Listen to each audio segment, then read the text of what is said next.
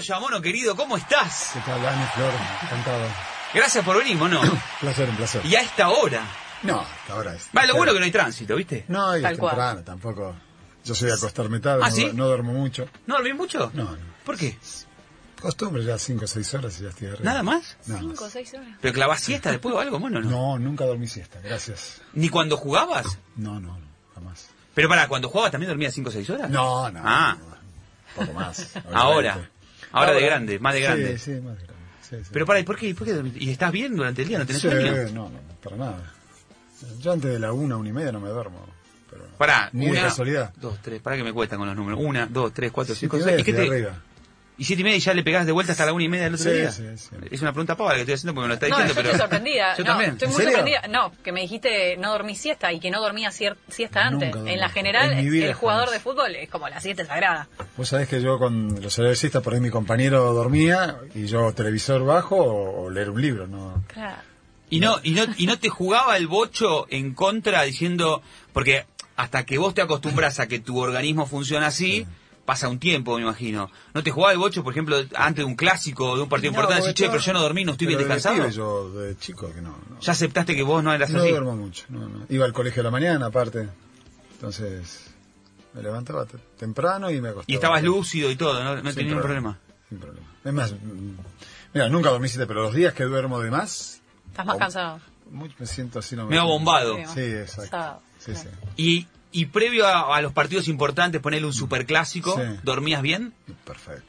¿Cómo se mono? Yo te, al otro día, tengo- cuando tengo algo más o menos importante... ¿Sí? Sí. No, no, no. ¿No? ¿Dormí, ¿Dormías tranquilo? No. ¿Previo a un superclásico siempre dormiste muy, bien? tra- Muy tranquilo, sí, sí, sí. A mí, a ver, todos tenemos nuestra manera de, de somatizar, ¿no? La, la Claro. tensión o... A mí lo en algún momento que me pasaba era la charla técnica. Ahí te agarraba la Sí, adrenalina. me, me- me sudaban las manos, ahí yo notaba que, que estaba por, por, por, por presentarse algo importante. ¿Y de algún partido Pero- en especial o de todos? Todos, lo sabés que todos. Todos. Porque los futbolistas, eso de que no tenemos miedo es mentira. Ajá. Claro que tenemos miedo. ¿Miedo es la palabra? Sí, miedo, temor. Este, uno sueña siempre con ser el, el muchacho de la película en los partidos.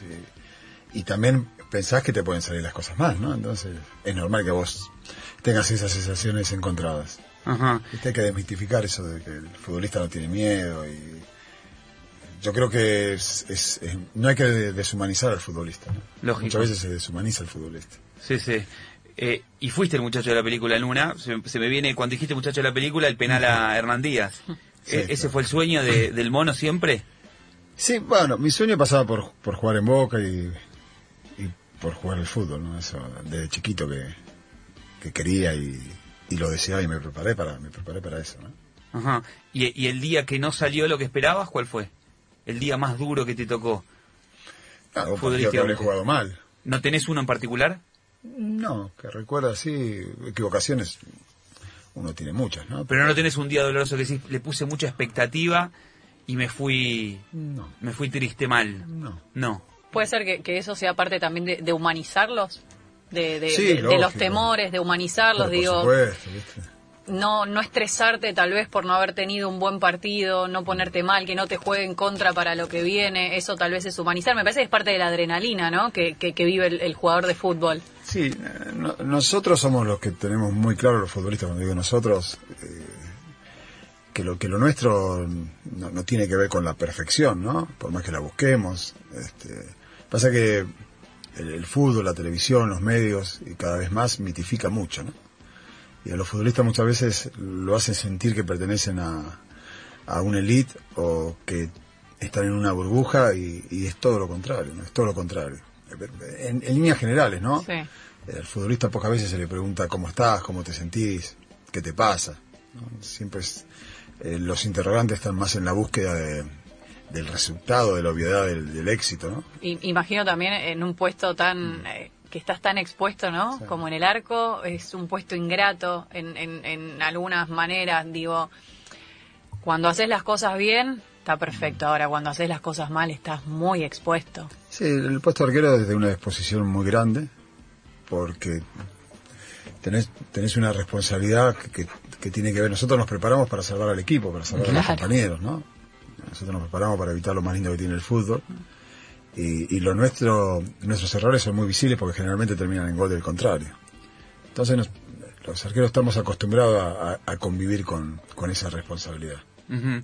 Siempre, siempre me llamó la atención, lo digo verdaderamente, no porque estés acá, siempre de chiquito me llamó la atención tu capacidad de declarar, ¿no? Tu capacidad de enfrentar y decir las cosas. Recién dijiste cuando estábamos hablando, no dormías siesta. Decías, em, yo me quedaba mirando una película o leyendo un libro. Y hay ahí una relación directa, digo, en esto de enfrentar los micrófonos, hablar, leer, capacitarte, digamos. Sí, claro, formarse. Y lo voy a relacionar con otra cosa. Sí. Dormir. Si me estoy yendo al diablo, vos me parás. No, no, no. no. ¿A dónde Dormir tranquilo. Sí. Dormir tranquilo previo a un partido. Es decir, tener las cosas claras, los pies sobre la tierra. Digamos, a, a veces se me viene a la cabeza algún descerebrado que no sabe dónde está, duerme tranquilo también. ¿No? Algún jugador debe haber que se te viene a la cabeza que la verdad que no, No, tiene en ni idea lo que se juega. orden, en en cualquier- orden de la vida, que no tiene la más pálida de dónde está, entonces duerme tranquilo porque no sabe lo que se está jugando. O el otro que realmente tiene las cosas claras. Y a mí se me viene. El mono Navarro Montoya cuando yo era chico tenía las cosas muy claras. Por eso no tenía claro que vos lo tenías claro. Ahora, un poco más de grande. Eh, duerme tranquilo o dormía tranquilo, no, no se ponía nervioso previo a los partidos, leía un libro mientras los otros dormían la siesta, estaba bien preparado. Hay, una- hay una, digamos, hay una relación en todo eso, saber dónde uno está, vivir tranquilo, dormir tranquilo, este, prepararse justamente para, para no desesperarse en determinados momentos.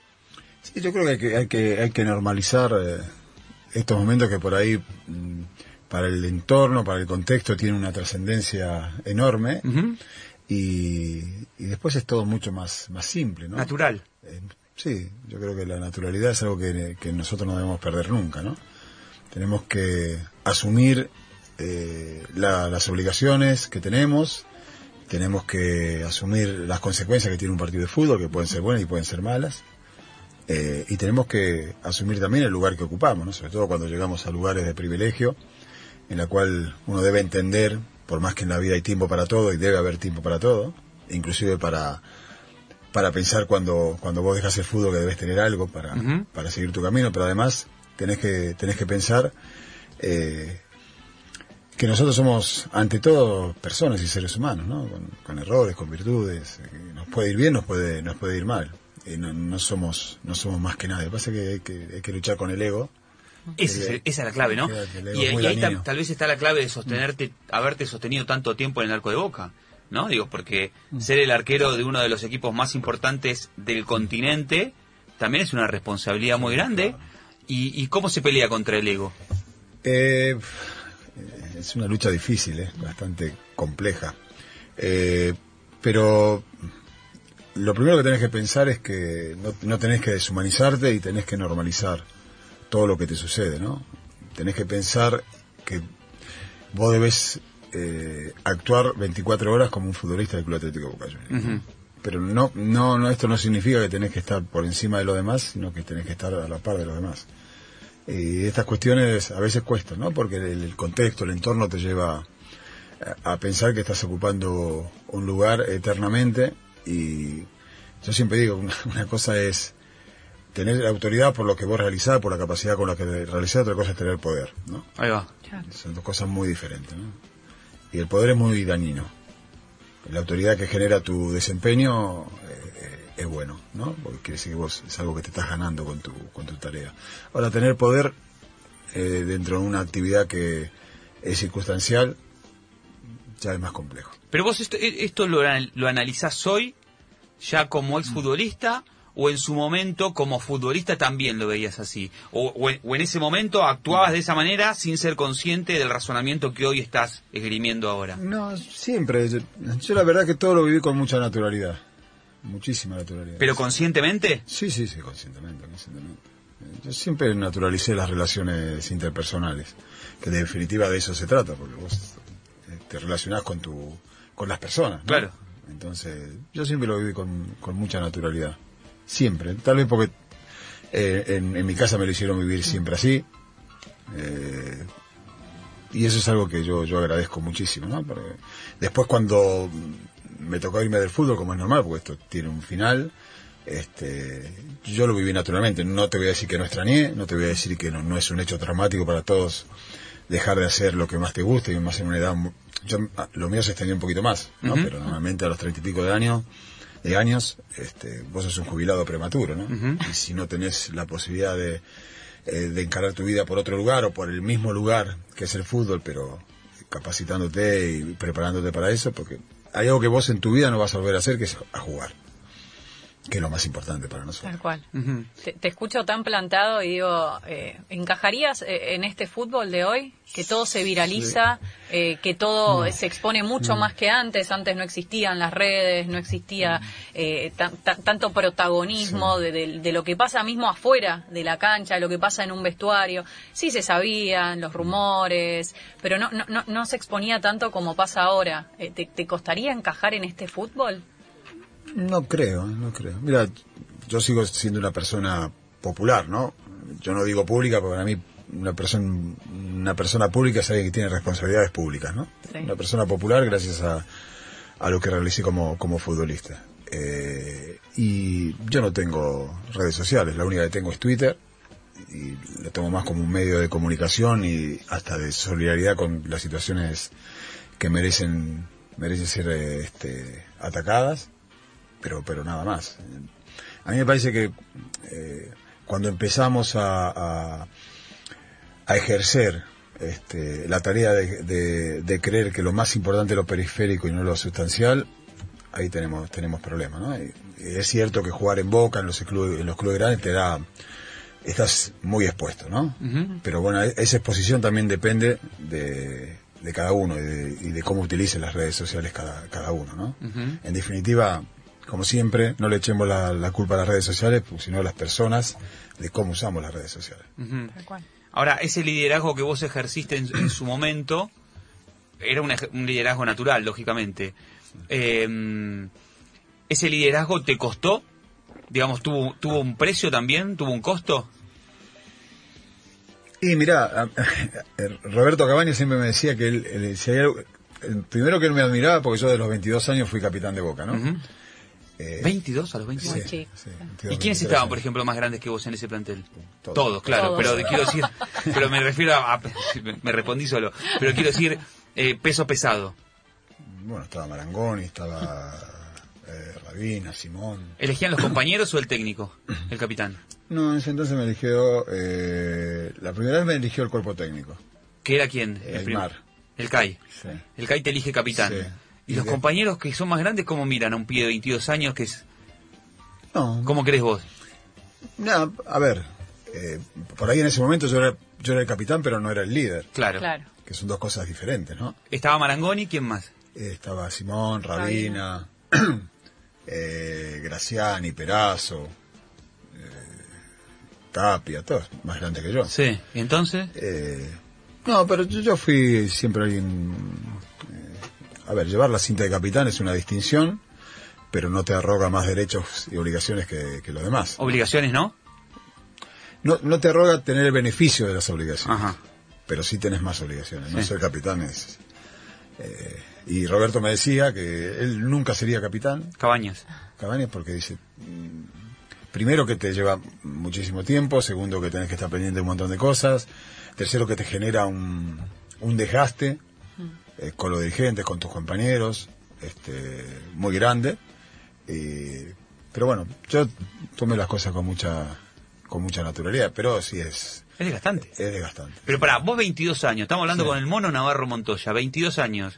Ya a los 22 años, ponele, ibas a hablar de, de los premios con los Sí, dirigentes y estaba Rabina, Marangoni y todo. ¿Ibas vos a los 22 años a hablar con los dirigentes? Sí, sí, claro. Sí, con ellos, ¿no? Por supuesto. y Sí, sí, pero el que hablaba eras vos. Está bien que yo también hablaba, pero Tal vez escuchaba más de lo que hablaba. Vos. Formaba parte del aprendizaje. ahí lógico. estabas aprendiendo, claro. Lógico. Y- después uno, debido a eso, además de ser capitán, después te vas, eh, o te van dando el lugar de líder, ¿no? Porque el, el liderazgo no, no es un, eh, no es un hecho que llega por imposición, ¿no? Sino que por, por la naturalidad lógica de las relaciones. Y en ese momento, ¿quién era el líder? Vos capitán, pero ¿quién era el líder? Eh, en ese momento, a ver. O puede haber más de uno. Sí, Kike era, Rabina era, era un líder, eh, Richard Tavares Richard era otro, Fabián Carrizo. ¿Y vos pudiste aprender algo de...? Sí, de todo. Yo Porque tuve después te tocó a vos ¿sabes lo que pasa? Que liderazgo. yo a los 16 años, a mí el Toto Lorenzo, Sí. en Vélez me sube a la primera división. Yo no, 16, 17, no podía ser ni el décimo arquero de la primera división. Pero el Toto me dijo algo que me subía para que yo aprenda, para que escuche y aprenda. Porque según él yo iba a ser el mejor arquero del mundo.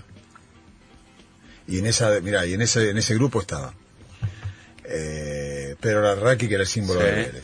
Estaba este, Carlos Bianchi, el Beto Alonso, Daniel Killer, Omar Jorge, eh, Neri Pumpido, el Tano Pernía, Pancho Sá, que era el ayudante de campo del Toto Lorenzo. O sea, eh, mira, hay, hay un dicho, que no sé de, de dónde es, que dice que Dios a, a nosotros nos dio dos orejas y una sola boca porque debemos escuchar que hablamos, ¿no? claro. Y yo siempre fui muy observador, Ajá. muy observador, sobre todo de los grandes, ¿no? Porque como yo soñaba con ser grande como ellos, entonces me fijaba en muchísimas cosas. Y yo tuve la suerte de tener eh, muy buenos maestros, muy buenos maestros. Desde que llegué a Vélez, que es el club donde me inicié, que sin Vélez no hubiera existido yo, eh, tuve mi primer maestro, que fue Alfredo Bermúdez, hasta todos los compañeros y todos los que me ayudaron. Imagínate, eh, hice un, un máster de, de jugador de fútbol y de cómo comportarse en un vestuario cuando a 16 años te llevan a, un lugar donde está todo, esta, todo esto es grande. ¿no? Ajá. ¿Y halcones y palomas es mito o es realidad? Es un gran invento de ustedes los periodistas, Ajá. Yo era muy que chiquito. no me hasta ahora le sacan el jugo. Yo también era muy chiquita. ¿eh? A mí no me ¿Es, creía. es mentira? Sí, es mentira. Lo que pasa mira, eh, yo, no, yo no conozco equipo campeón que, que se lleven mal. Yo sí. Ah, Bueno. Y yo también. Ah. Pero generalmente, generalmente, este, los equipos campeones nunca tienen problema.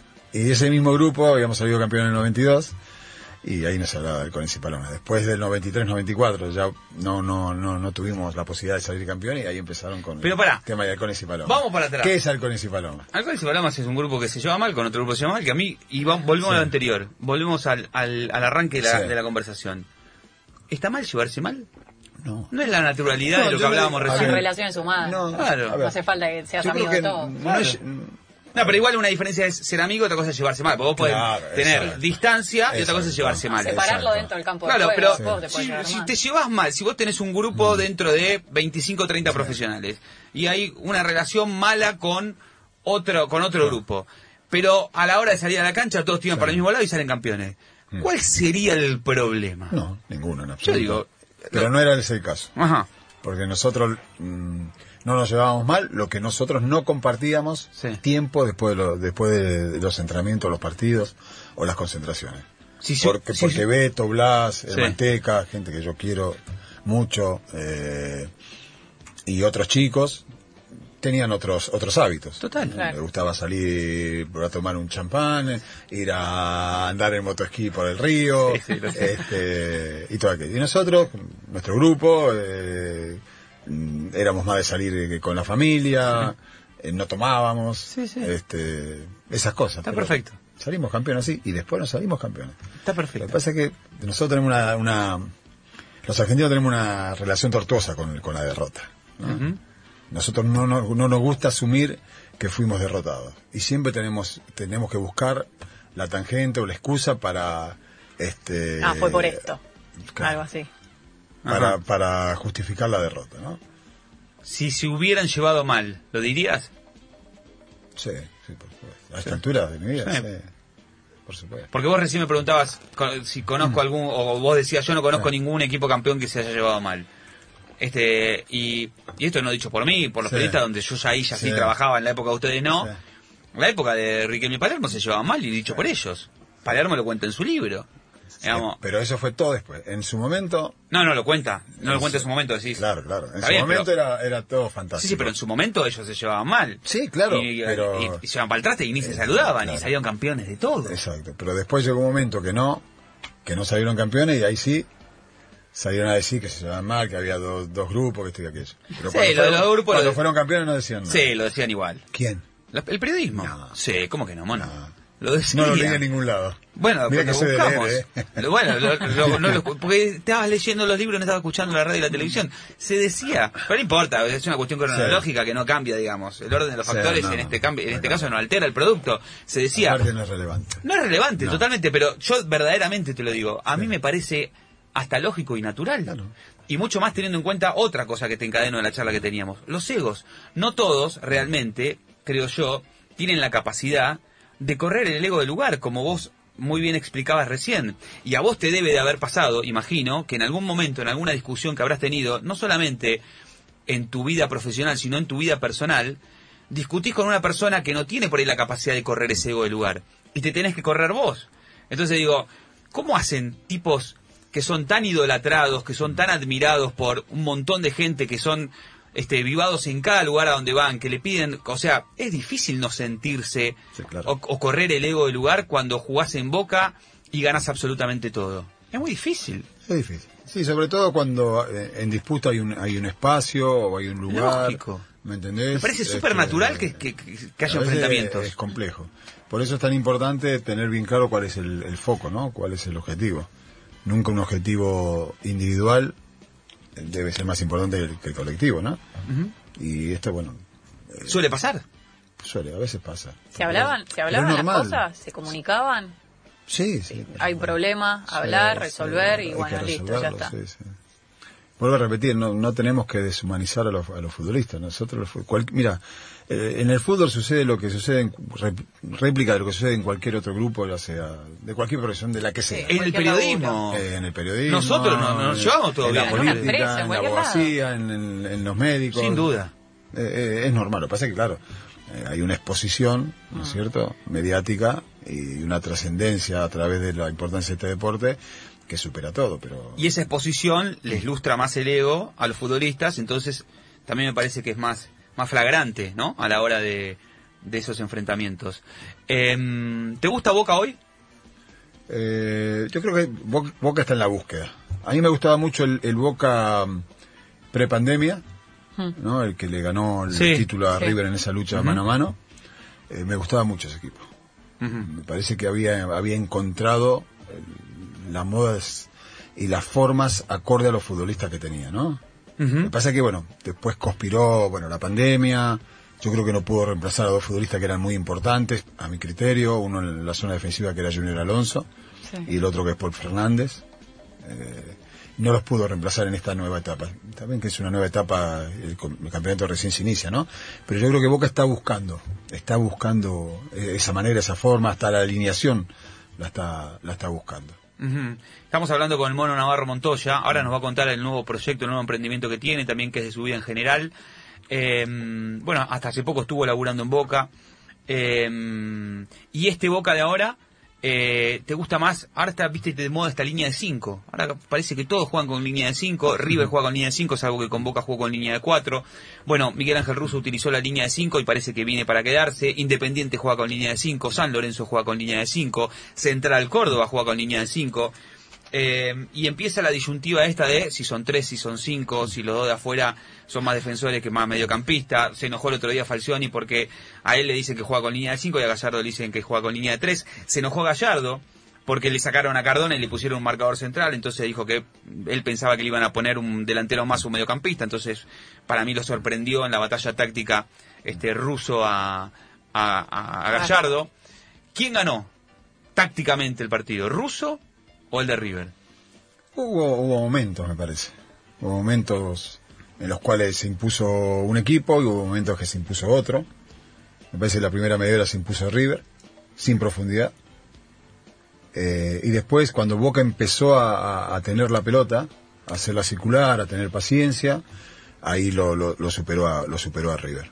Eh, me parece que hubo alternancia en, en, en- después el segundo tiempo fue fue parejo eh, yo yo creo que a ver River tiene una manera de jugar un estilo una forma que lleva siete años no es casualidad ¿no? Es, es un proyecto sostenido en el tiempo y cuando vos sostenés los proyectos se dan mucho más fáciles las cosas ¿no? y eso que ha tenido un gran recambio, ¿no? Porque aunque te Sí, pare, sí. empezás a enumerar todos los años, sí. van cambiando, van cambiando. Pero claro, hay un sostén que es el estilo, la forma, la manera, la continuidad del proyecto. En cambio, en Boca es distinto, ¿no? En Boca, lamentablemente, desde mi punto de vista, la, la pandemia cortó un, para mí un, equipo que estaba jugando bien, muy bien, y que estaba muy cómodo, y ahora está en la búsqueda. Está en la búsqueda de, de encontrar su, su, su estilo. Yo no sé si esta, si esta línea de, de tres defensores cuando atacás y cinco cuando defendés eh, fue una estrategia para enfrentar a River o forma parte de, de una línea de no. juego que quiere tener. Tengo entendido que es una línea de juego que quiere tener. Vamos a ver. Sí. Eso lo demostrará. ¿Te gusta o no? temporada, Que Que de hecho para cinco. eso vi- vino supuestamente Marcos Rojo. Ajá, un marcador central zurdo. Claro. Sí. Bueno, mira, este, a mí, a, mí, a mí los sistemas tácticos es nada más que un punto de partida. No es más que eso. Sí. Después, este, el fútbol es muy dinámico, muy cambiante, depende de, de muchos factores, de la eficacia de los futbolistas. Pero yo no, yo no haría tanto hincapié en. Pero no, no- en- no en la cambia mucho. ¿sí? Que juegue con tres o con, o, digamos, con tres centrales o con dos. Para mí lo que, lo que, lo que cambia la fisonomía de un equipo es el estilo, es la forma de jugar. Y Boca lo está buscando. Claro, después si ya te puedo repetir, eh, hay un punto de partida, sí, si jugás con tres, con cuatro, depende cómo son los dos, los dos laterales también.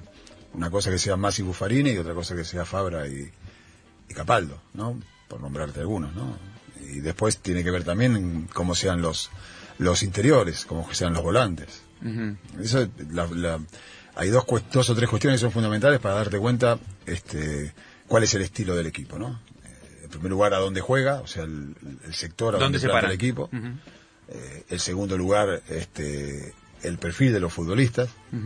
¿no? Esas son dos cosas, dos cuestiones fundamentales, ¿no? A la hora de eh, y después eh, si, si es un equipo que le gusta más el espacio o es un equipo que le gusta más la pelota, ¿no? A Boca le gusta más el espacio. A Boca le gusta, claro, por, por, por los futbolistas que tienen, ¿no? Sobre todo en la zona, en la zona alta, en la zona de definición, teniendo a Villa, teniendo a un lanzador como Cardona, teniendo a, a un futbolista como Tevez, que para mí es el futbolista de mayor jerarquía del fútbol argentino.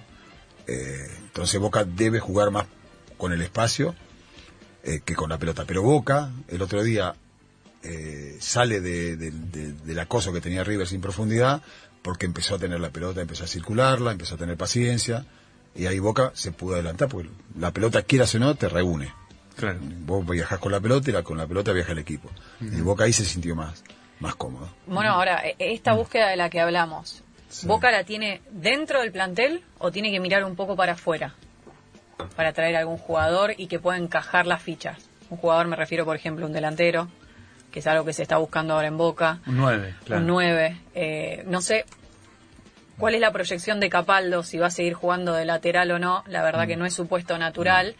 Eh, y no sé vos qué opinión tenés, si, si es exponerlo más al jugador, porque igual realmente se ve que el jugador se esfuerza No, para, sí, para, para querer estar ahí, para darlo todo y para poder vestir esa camiseta que, que tanto significa No, Capaldo, para el la verdad que es un jugador de equipo, ¿no? Porque él está eh, jugando en una posición que, que nunca jugó. Eh, él es originalmente de las divisiones inferiores de volante central, después lo han tirado a la derecha como interior o para jugar como doble cinco, pero de lateral no. Él seguramente en esa función se va a sentir muy cómodo cuando llega y se va a sentir incómodo como lo vemos Sí. cuando tiene que retroceder y marcar, Sí. ¿no? Porque no, no tiene el, el oficio. Eh, a mí me parece que Boca tiene el plantel de mayor jerarquía del fútbol argentino, ¿Ah, sí? sin duda. Más que River. Mí me parece que en este momento sí. River está en un recambio. O sea, antes antes por ahí de, de este de este mercado de pases, River por ahí tenía más. No, parejo. Estaba parejo. Parece que Boca y River son los dos equipos que Ajá. de mayor jerarquía, ¿no? En cuanto a la composición de los futbolistas. Eh, pero ahora River está en otro en otro recambio, ¿no? Perdió a Prato, perdió a Escoco, perdió a Juan Ferquintero, Ah, sí, perdió a Palacios. Palacio, perdió a Nacho. a Nacho. A Nacho. Claro. Para mí Nacho es Sí. El mejor futbolista de la el, más, tra- jugador más trascendente para mí, ¿no? Ajá. De la era esta era de River, ¿no? Ajá. Sí, sí, un futbolista extraordinario. Ajá. Extraordinario. Para mí el mejor futbolista del fútbol argentino. Ah, mira. En los últimos años. Ajá. Sí, sí. Perdón, le respondí a esa flor. Te interrumpí en lo que le respondí a esa flor. No, bueno, y después, a mí, lo que pasa es que después están, están los gustos, ¿no? Eh, que eso nos separa a todos. Y, y después están la- las cuestiones cotidianas que nosotros no estamos adentro y que, bueno, a veces hace que o el entrenador o los dirigentes tomen decisiones que por alguno de afuera este, eh, no coincide porque habla desde, desde lo deportivo nada más. ¿no? O sea, yo puedo hablar de, de Boca desde lo deportivo porque no estoy en el día a día. Entonces, por ahí yo puedo disentir con algunas cuestiones que, que o decisiones que se toman, ¿no? Pero claro, yo no estoy en el día a día. Y siempre hay que dar ese margen a los entrenadores y a los dirigentes de los clubes porque son los que están en el, en el día, no para justificarlos, sino para tratarlos de entender, ¿no? No sé, Mono, si coincidís conmigo, pero a mí me sorprende mucho cuando, cuando hablamos la- de la evolución de un jugador o, de la proyección de un jugador, tal vez hablamos de un jugador eh, joven o, o de edad media. A mí me sorprende mucho cómo evolucionó Carlos Tevez desde que llegó, que llega con Guillermo Barros Esqueloto, queda relegado del equipo. Con Gustavo Alfaro no tiene los mejores eh, partidos, pero de repente con Miguel Ángel Russo vuelve a aparecer ese jugador de jerarquía que vos recién nombrabas. ¿A vos también te sorprende cómo puede... eh, cómo, cómo es protagonista la resiliencia de un jugador eh, que ya es un poco más grande y que ya está más cerca del retiro que, que de seguir jugando y de continuar con la carrera de jugador de fútbol. A, a mí realmente me sorprende muchísimo la evolución de Tevez. Sí, yo más que evolución, Flor, yo creo que es que a Tevez lo, lo, lo utilizan como lo deben utilizar, ¿no? Esos son futbolistas, mi viejo decía que hay que dejarlos morir en la cancha, ¿no? Eh, y yo creo que Tevez, vuelvo a reiterar, para mí es el futbolista de mayor jerarquía que tiene el fútbol argentino. Es un futbolista que hay que dejarlo, hay que darle minutos, hay que colocarlo en la posición que él, que él juega, que se siente cómodo, que jugó toda la vida, que es la de segundo punto, atrás del 9, como lo hizo en, en la Juventus, con Manzuki, con Morata. Este, es, yo recuerdo un Tevez que era jugado en punta, eh, compartiendo la delantera, solamente cuando jugó en el Manchester United, que jugó con Rooney. Eh, jugaba Tevez y jugaba Cristiano. Pero él siempre se sintió muy cómodo atrás, de, atrás del 9, ¿no? Eh, y voy a repetir, yo creo que lo que Carlos tiene es esa jerarquía que para mí tiene un aliado este, notable que es el amor propio, ¿no? Es, un- es alguien que no, bueno, que tiene que ver con, con, con el fuego sagrado de los grandes, ¿no? Que eso de querer siempre más, ¿no? De no, de no, de no resignarse, ¿no? Y tal vez ese, eh, ese periodo en China eh, le sirvió para, Para darse cuenta. para volver a, Claro. a, a- a necesitar de Sentir sentir, eso. eso, ¿no? Pues son animales competitivos, son animales competitivos. Por ahí un animal competitivo cuando va a descansar puede pasar dos cosas, que le encante el descanso. Claro. O que necesite de vuelta que La adrenalina, sí. Exactamente. Estamos teniendo una hermosa charla con el mono Carlos Fernando Navarro Montoya. Este, ya nos va a contar de, de sus proyectos, de todo lo que está haciendo. Eh, ¿Quién es el mejor arquero hoy de fútbol argentino? Para mí el más completo es Andrada. Ajá. Es, Eh. es el más parecido a vos también, ¿no? Sí, tal vez cometo una imparcialidad en mi, en mi concepto, Sí. ¿no? Reconozco porque, claro, uno cuando elige, elige... El parecido uno, mediante claro. los No, mediante El los gustos, gusto, ¿no? Y a mí me gustan los arqueros de ese tipo porque yo fui... Yo mamé eso, ¿no? Desde, Claro. desde chiquito, pero... eh, eh, Armani es, un arquero gana partidos. un Sí. arquero Se suele eficaz. decir, no sé si estás de acuerdo, Porque que me ibas a preguntar seguro por Armani, entonces... No, pero- porque- Pero también me gusta Chávez, el arquero de Argentina. Sí, muy bueno, Chávez. Muy buen arquero. Este, Eh, se suele decir que en una comparación inevitable entre Armani y Andrada, que los comparamos no solamente porque uno ataja en Boca y en River, sino también porque son los de selección, sí. que en los partidos importantes o en las finales, Armani responde más que Andrada. Yo creo que eh, Armani ha tenido más protagonismo que Andrada. En Que- finales o que- en partidos Claro, trascendentes. que es digamos. diferente a responder mejor. Ajá, ¿cuál sería la diferencia? La diferencia es que el arquero es protagonista cuando Lo exigen. cuando, cuando lo exigen. Y después, después hay que ver los goles que te convierten si vos tenés responsabilidad, ¿no? Y yo, la verdad que rápidamente hago un raconto de los de los partidos trascendentes que han enfrentado a Boca y River. No me parece que Andrada haya tenido responsabilidad en alguno. Por ahí se me escapa y ayúdame a... El de Palavecino el otro día, ¿Andrada puede hacer algo más? El de- no, no. Nada. No es una pelota que... Mira, cuando la pelota entra en la red de costado, es muy difícil para los arqueros. Es muy difícil. En la última, ¿viste esa el reflejo en la que dicen que saca el Diego? La de Diego. Ah, La, esa de, la que toma el rarísima. efecto cuando Sí. le pega... Que él, viste, la quiere manotear Sí. y no, no alcanza. Claro, le- sí, Le- porque es tan rápido Sí. que le, le erró, le erró al, al- Sí. al manotazo. Pero no, no, al contrario, él tiene una gran virtud que debemos tener todos los arqueros, que es jamás darse por vencido.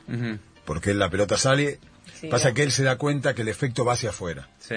O sea, eh, ¿por qué sale esa pelota? Porque cuando pega en izquierdo, el efecto de la pelota es hacia afuera. Entonces, cuando pega en el césped, las dos veces que pega, siempre fue hacia afuera, fue buscando afuera. O sea, no fue Maradona, fue el efecto. No, no, fue el, fue el- fue Estamos- el- estamos fue el a efecto. Hasta digo le queremos cargar cosas. Todo acá. grande. ya está Diego. allá arriba. Ahora vamos a hablar de Diego. Eh, Y él no se dio por vencido. No, Él la después la saca él. Sí. pega en el palo y la saca Y la saca él.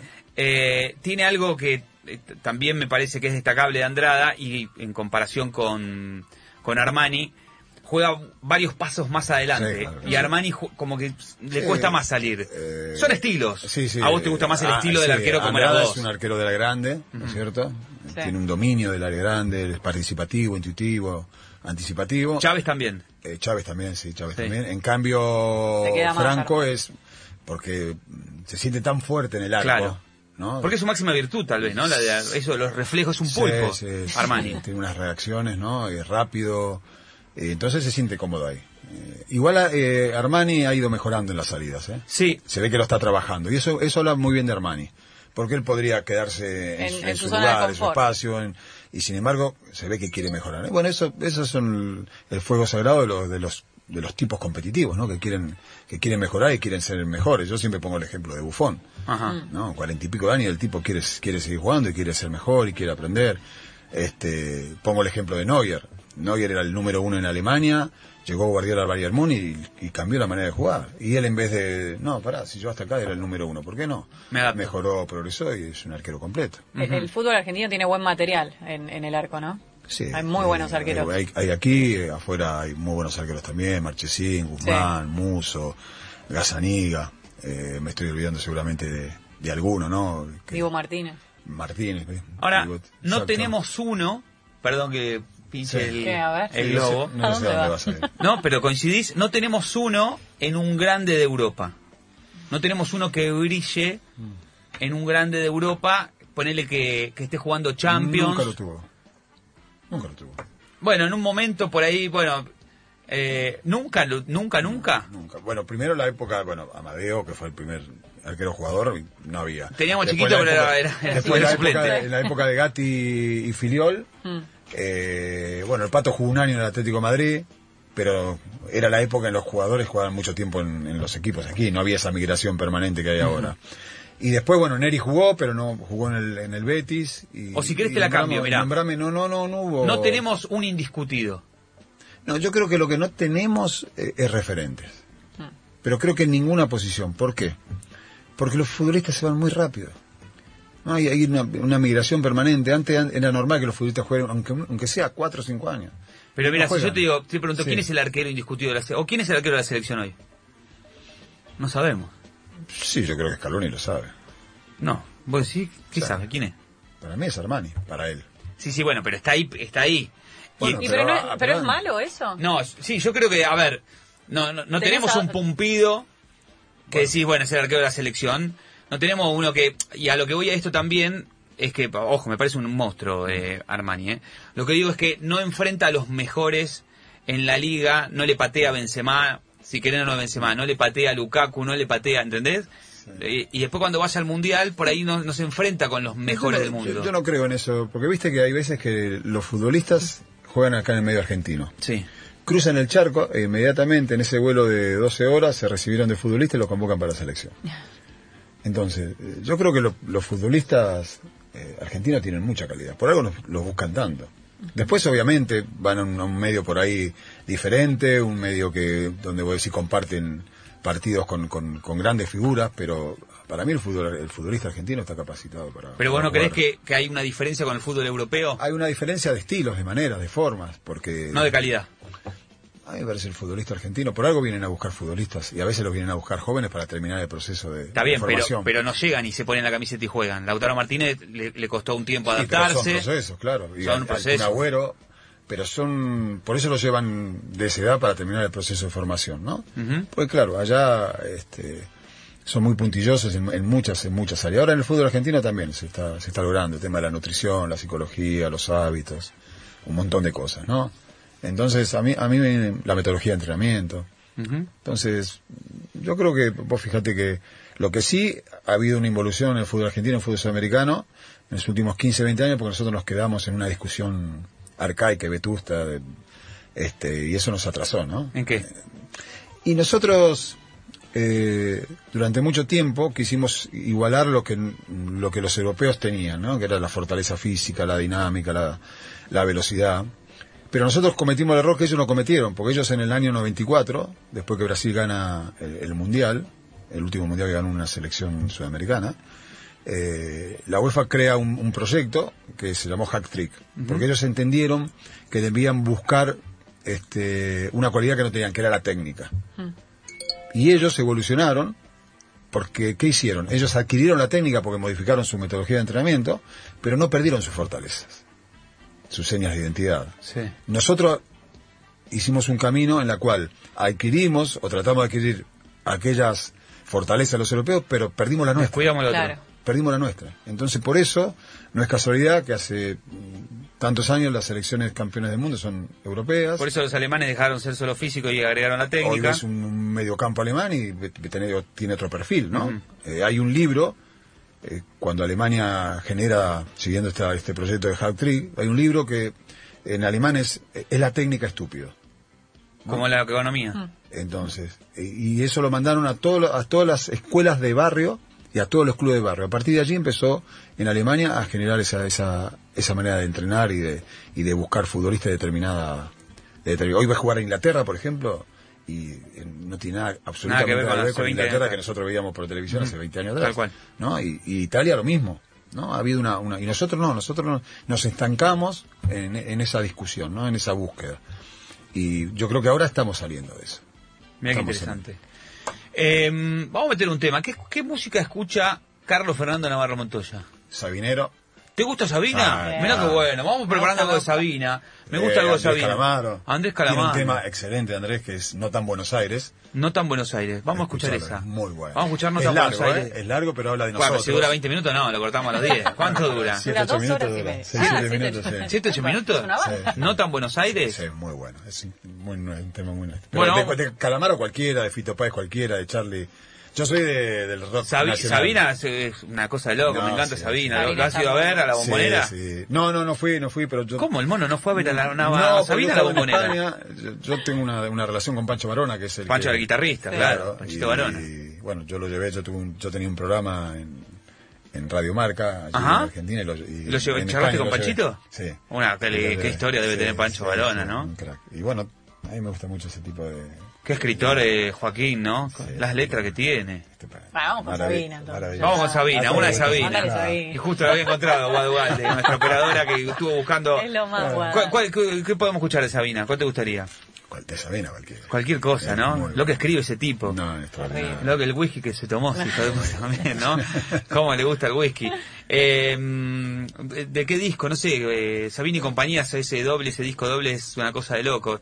Eh, a ver, algo que tenga que ver con el fútbol. Bueno, el que vamos con el que, que Eh, tiene que ver con el eh, fútbol, el que tiene con la Dieguitos y bombonera. Mafalda, Dieguitos y ¿no? Mafalda, vamos con ese. Vamos con Dieguitos y Mafalda, es elegido por Carlos Fernando Navarro Montoya. Cuando volvemos, le llenamos el vaso de agua mm, al mono y, le choreamos 20 minutitos más y lo liberamos porque son las 12 de la noche. Igual que se acuesta tarde. se acuesta tarde, no, duerme no, no. 5 horas. Es, es casi como Neustar, mira, que dormía 3. Vamos a escuchar a Joaquín, dale. Bueno, muy bien, seguimos con el mono Carlos Fernando Navarro Montoya que nos vino a visitar y estamos realmente muy contentos. Hermosa charla que estamos compartiendo con él. Eh, contanos, mono, ¿en qué andás? Hay un proyecto, bueno, algo hablamos recién. Vi también en Twitter. Tu Twitter es arroba... Navarro Montón. Ah, bueno, no le buscaste mucha vuelta. Por No, suerte no, nadie te lo agarcó. Por suerte no. Claro, sí, a ver, le tenía que poner un punto, un oco, un No es como la web, viste, que estoy buscando. ¿Qué pasó? Este, y no, y, y el Navarro Está todo Montoya. com está, ¿sabes cómo está? Claro. ¿En serio que, que existe navarromontoya.com? Sí, sí, sí. ¿Y no. ¿Y no sos vos? No sé yo. Hay que ir a buscarlo. No, No, hay- hay- está registrado, pero no existe. No, existe, claro. Ah, oh. ¿Qué hijo de su madre? Mira. ¿Y qué? ¿Y ahí qué tenés que hacer? ¿Tenés que poner unos mangos para sacársela a Sí, alguien? o busco O una agregar opción una con letra Navarro más. Montoya, sí, ya lo tengo. No voy a decir cuál porque si no me... No, no, no. ¿Pero ya la Registralo. registraste? No, todavía no, por eso. No, no, registralo. Bueno, para, entonces no hablemos más de esto porque algún vivo... se- no, no, no. No, pero hablemos, No, hablemos del proyecto. Sí, el centro de fútbol. Pará, sí. igual para buenísimo que encontraste el, el En el Twitter. Twitter. El Twitter fue muy bueno que encontraste y que no tuviste que, que hacerlo. Bueno, contanos sobre el proyecto, ¿de qué se trata? Es un centro de fútbol masculino y femenino. Yo le doy mucha importancia a la capacitación y a la formación, ¿no? Entonces la idea es entrenar este, a los chicos y a las chicas para con una metodología mm, que es la que yo creo que mm, es la que se utiliza ahora, ¿no? Y la que aprendí yo allí en Europa y que trabaja sobre focalizar el mejoramiento de la técnica, ¿no? Este, obviamente que tiene que haber un apoyo en, en otro en otro orden, en lo físico, en lo psicológico, en la nutrición eh, y también está apuntado a, a formar desde los 6 años hasta los 18 o 20 años, ¿no? Tanto futbolistas masculino y femenino como arqueros y arqueras, ¿no? Ajá. Pero como yo la verdad tengo muy motivo el tema de capacitar, de formar, quiero que sea un, un lugar de encuentro para, para preparadores físicos, para entrenadores, dar charlas, hacer congresos, ¿no? Eh, yo creo que a nosotros en Argentina nos falta capacitar. Algo más, digamos, algo más este conceptual, algo Conceptual, más integral. Integral, exactamente. Porque hoy los entrenamientos, la integridad de los entrenamientos y- es algo que, que indefectiblemente se debe llevar adelante, ¿no? Entonces, es que- y, y quiero salir también porque está todo muy centralizado aquí. Sí.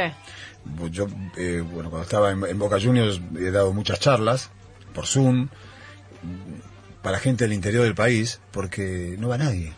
¿No? Ellos reclaman y tienen ganas de aprender y, y nadie se acerca, ¿no? Entonces yo creo que es algo que debemos debemos hacer, ¿no? Y- ¿En dónde va a estar esto? Esto va a estar en Villa Devoto, Sí. en Avenida General Paz y, y Beiró. Eh, es un lugar de, de muy buena conectividad, llega de todos lados.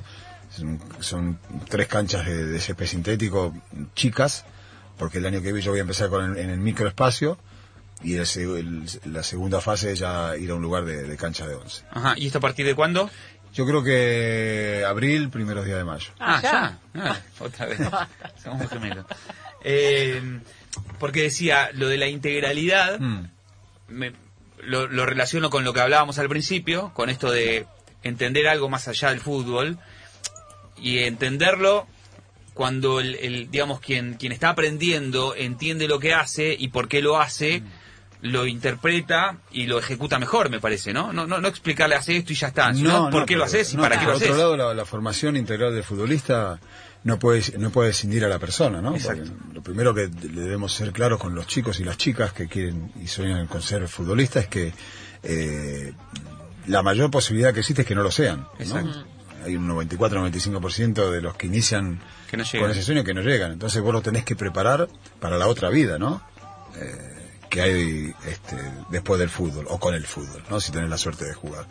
Entonces, por eso yo hablo que necesitamos tener una tarea integradora, ¿no? Donde desde diversos ángulos, de diversas facetas debemos apuntalar al niño, al adolescente, eh, para que se prepare para jugar, pero que, para que se prepare para vivir también, ¿no? Y esto es algo que, eh, con mi experiencia de tanto tiempo en la formación, este, para mí es, es fundamental, ¿no? Y tenemos una gran responsabilidad los formadores, porque muchas veces lo único que, que nos interesa es la inmediatez del, del- del resultado. ¿no? Y nosotros los formadores, nuestro resultado se ve cuando llegan en- a primera Claro. división o cuando te cruzas con alguno que ya tiene una profesión, que, que, que tiene una carrera, ¿no? No necesariamente con el fútbol, porque muchos no llegan. Y yo creo que eso no- nosotros no lo podemos eh, soslayar. Eh, No es un tema menor y más en, más en estos tiempos, ¿no? Hace poco hablamos con Walter Montillo, ¿te acordás, Sí, Dani? sí. Y de alguna manera u otra, no desde, el, de un, desde un centro de- de capacitación y de fútbol, pero sí desde eh, la representación, eh, decía algo parecido a lo que vos decís. Y me parece que está bueno que, que los exjugadores se involucren porque saben lo que es vivir eh, el fútbol desde chico, eh, sabe eh, cuál es el lado B del fútbol y, y está bueno que se involucren con, con los más chicos porque es como vos decís, eh, el 90-95% no llega y no los preparan para eso, no los preparan y la cabeza te juega mucho en el después. Sí, sobre todo porque hay un, hay un contexto tóxico para los chicos, ¿no? En la cual eh, muchas veces ocupan espacios y lugares que no les corresponde por su edad, ¿no? Eh, y, y- el, y el fútbol empieza a ser el único objetivo, ¿no? Eh, y debe ser el gran objetivo, pero no el único. Y, y nosotros los, los formadores tenemos eh, la obligación de ser este, claros con ellos, sinceros con ellos, ¿no? Y, y- y hay que apoyar otras otras iniciativas que deben que deben tener. Eh, a, a mí me parece que eh, cuando un formador este, tiene como único objetivo ganar un partido, eh, está tomando el camino equivocado, porque aparte nosotros los formadores eh, formamos parte del crecimiento de los futbolistas, pero somos una etapa pequeña del, del, del proceso de los futbolistas. Y eso nosotros tenemos que entenderlo, que tenemos que aprovechar al máximo el tiempo que los padres confían a, a sus hijos, ¿no? Ujú. Tu, tu hijo es eh, jugador, es, Sí, es es arquero. Más allá de, de los consejos que le das Sí. eh, como padre, ¿él acude a vos como, como jugador? Sí, sí, hablamos ¿Sí? mucho de fútbol, sí, sí, tenemos una muy linda relación. La misma que yo tenía con mi viejo, porque yo traté de, de imitar a mi viejo en el sentido que eh, él nunca me impuso absolutamente nada. O sea, cuando él vio que yo, que yo me decidí, me dejó, me dejó que fluya y lógicamente me apuntaló, me enseñó, fue mi primer maestro, pero también me dio siempre el espacio, ¿no? Y, y yo a Ezequiel le doy siempre ese espacio porque no hay dos personas iguales eh, y no necesariamente él tiene que tener el mismo estilo que tengo yo, las mismas condiciones que tengo que tengo yo, ¿no? Cada uno hace su su, su camino. Lógico. Estamos charlando con el mono Navarro Montoya.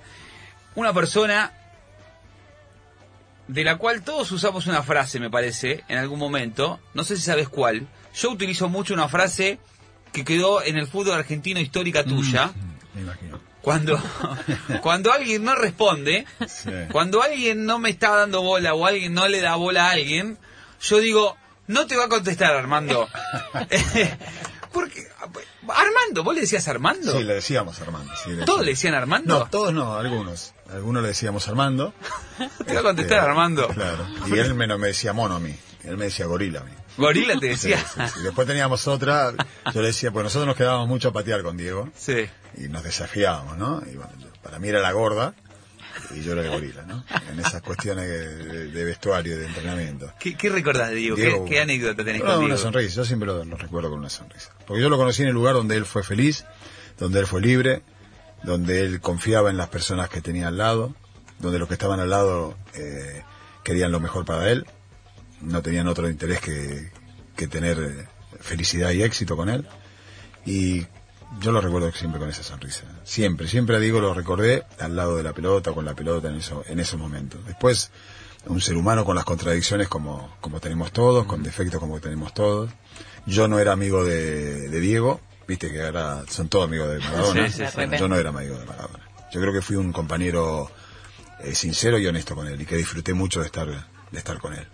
Conozco a, a la- las nenas de chiquita, a Claudia, yo viví esa, esa época, ¿no? Y la verdad que lo recuerdo con una, con una sonrisa. ¿Cómo te enteraste de su fallecimiento? Uf, las noticias, las noticias. No lo podía creer, porque finalmente digo que estaba tan acostumbrado a hacer cosas anormales, hizo lo más normal del mundo que es morirse, ¿no? Lo que pasa es que uno estaba acostumbrado a que a Diego las cosas no le pasaran nunca, ¿no? Y si pa- le pasaban, él sobrevivía.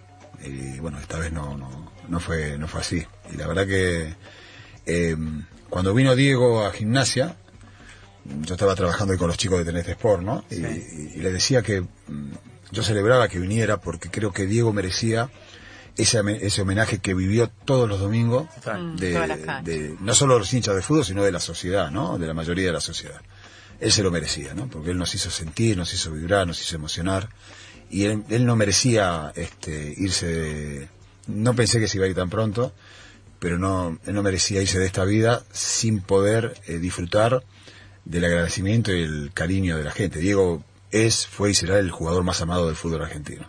Y él merecía vivir lo que vivió, ¿no? Este, por suerte lo pudo, lo pudo vivir. Y si tengo algo de, eh, de consuelo de la partida de Diego es que pudo vivir eso. Y se lo homenajeó en vida. Que es que cuando hay que homenajear a las personas que, que hicieron cosas. ¿Y, ¿Y qué te pasa cuando ves, escuchás las noticias con todo el desmanejo que aparentemente hubo alrededor de Diego en este último tiempo? Y me da mucha mucha bronca, mucha indignación. Este, el otro día me, me crucé con, con Dalma eh, y la verdad que me da mucha pena. Me da mucha pena. No, eh, tampoco quiero ser imprudente porque está la justicia de por medio y se demostrará quién es inocente, quién es culpable. Eh, pero está claro que, que uno lo veía claramente, ¿no? Que Diego no lo, no lo cuidaban, ¿no? Eh, Diego no podía estar en la situación que lo viví, que lo vimos muchas muchas veces, ¿no? Cuando lo vimos en el cumpleaños ese último, evidentemente Sí. No, no me gustó. no estaba bien. No, no me gustó. Por supuesto que no me gustó. Pero claro, uno está, le- está alejado, no está lejos, ¿no? Pero por lo menos voy a repetir, yo creo que homenajeamos a Diego en vida y eso, eso es muy importante. Eh, hay un momento eh, en el que, digo, cuan- cuando, cuando te cae la ficha de que Diego muere, Mm. ¿te viene a la cabeza un recuerdo de él? Digo, ¿te queda una foto con Diego? ¿Tenés en tu imagen, en tu casa, en tu celular? No, no, la- la- lo, cómo se ría Diego cada vez que hacía un gol o me hacía un gol en, En los entrenamientos. Así como disfrutaba. Lo festejaba como un Sí, gol de... Como, ¿no? Mirá, hay una foto, el otro día alguien me la mandó, una foto de Diego a, a, a- a caballito mío, festejando un gol que me había hecho, Que hecho vos. que me había hecho, con una felicidad, ¿me entendés? Con un- una sonrisa. Después hay otra foto cuando él volvió a- de China también, después de un entrenamiento, también, que fue un día de lluvia, me acuerdo. Una, una cara... Por eso yo lo recuerdo a Diego tan feliz con la pelota y entrenando y con los compañeros y en el vestuario. ¿Se quedaban después de los entrenamientos? Sí, nos quedamos un montón. Pateando. Un montón, un montón. Y Él, él- él era eh, alguien que disfrutaba muchísimo el entrenamiento. Él amaba el fútbol. Él amaba el fútbol. Eh, de hecho, yo creo que él sobrevivió a muchas cosas y, y a la adicción de la droga por, por el amor por el fútbol, ¿no? Era su lugar, ¿no? La, sí, la era, cancha. era- era- era el su, espacio, su lugar, su momento. Yo, la verdad que yo lo recuerdo, digo, con, con esa, con esa felicidad. Mirá, yo pasa que yo tengo este una teoría muy estúpida y que no sirve absolutamente para nada, ¿Qué la como todas las que tengo. No, que Diego era el mejor abrazador del mundo, más allá de ser el mejor jugador del mundo. Viste que te abrazaba con todo el cuerpo y cuando viste que ve- y aparte la humildad que tenía Diego la demostraba en sus abrazos, que él abrazaba al otro como si el otro fuera Maradona, ¿no? Y viste que lo abrazaba. Mirá esta foto que me manda, esta, yo sé que estamos en radio, no estamos haciendo un programa de televisión. Ahora la vamos a subir a las redes esta foto que me manda Chipi de la producción. Mirá lo que es esta foto. ¿Dónde es esta foto? Ahora la vamos a subir. Ah, es la que yo te hablaba. Esta, ¿eh? la que vos Esta es en. China, claro. Mirá lo que es. Esta es en China cuando él vuelve. Mirá cómo te habrá salido. No, Sí, no, no. Bueno, lo habíamos que eso fue después de, de la práctica, ya habíamos terminado y habíamos probado el estadio, el césped y las luces y todo aquello. Y nada, impresionante. Qué impresionante. locura. No, Diego, mira, Diego es de los pocos futbolistas en la historia del fútbol eh, que nos hizo no ver el fútbol, sino sentir el fútbol. Claro. Tal cual. Entonces, por eso va a ser el, el- el jugador más amado de, de siempre. ¿no? no va a haber alguien que lo pueda que lo pueda reemplazar de ese sentimiento que ha generado los argentinos. ¿no? Por muchos factores, pero sobre todo porque él, el, el fútbol de Diego se sentía. Mismo por un tema generacional. A mí Mm. me pasa, yo no lo vi eh, en su mejor época jugar, pero sin embargo, eh, cómo ha trascendido generación tras generación, mismo un- una persona de, de 15 años, de Bueno, 10 porque es- años, de- te dice que Maradona es lo más grande que hay y tampoco lo vio jugar. Claro, porque él, él generó un sentimiento, los, los sentimientos se transmiten. Por eso, de gener- de generación en generación, la gente lo ama a Diego, ¿no? El que ama el, que ama el, el que ama el fútbol. Eh, y, y yo creo que eso es algo que yo no, ya hasta no es no es ni siquiera importante si es el mejor de todos, si es el mejor de todos los tiempos. Eso para Es mí es una- insignificancia al lado de lo que de lo que es, fue y será Diego para los argentinos. Hay una frase de Sabina que te gusta tanto que dice, por decir lo que pienso sin pensar lo que digo, más de un beso me dieron y más de un bofetón. Y así vivió Diego también, ¿no? Sí, bueno, él- su origen eh, lo, lo hizo contestatario, lo hizo rebelde, lo hizo este alguien que todo lo que o muchas de las cosas que él no estaba de acuerdo, él él peleó la vida, ¿no? Y bueno, a- así vivió él, este quizás eso trae cosas buenas, cosas malas, podés estar de acuerdo, podés estar de desacuerdo, pero era su manera de era su manera de vivir, era su manera su manera de ser. Este por eso yo prefiero a Diego recordarlo siempre eh, al lado de, de la pelota. Él era muy feliz ahí. Muy Qué feliz. Bueno, bueno, eh, te vamos a liberar. La verdad que ha sido un lujo tenerte acá.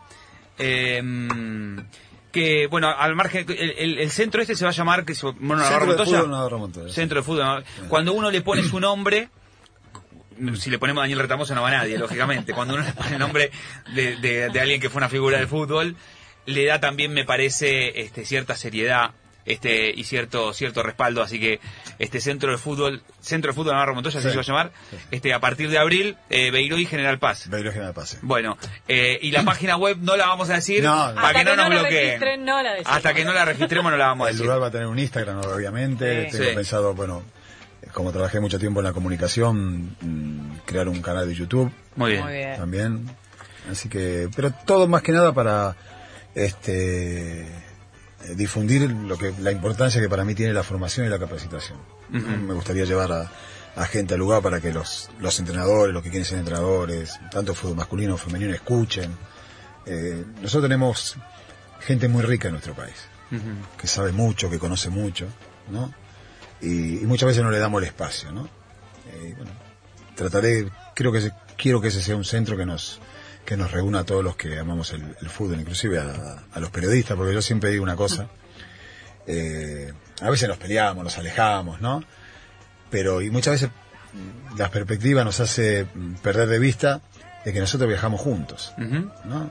Y nosotros nos hemos casado, hemos tenido hijos, nos hemos peleado, nos hemos divorciado, nos hemos enamorado y a veces viajamos en el mismo tren, eh, a veces en el mismo vagón, en el mismo vagón, otras veces alejados, pero crecemos juntos. Total. Yo, con muchos de los chicos, vos no, porque vos sos mucho más joven, pero muchos de los chicos, este, iban a- al hotel a hacer nota cuando estudiaban periodismo. Total.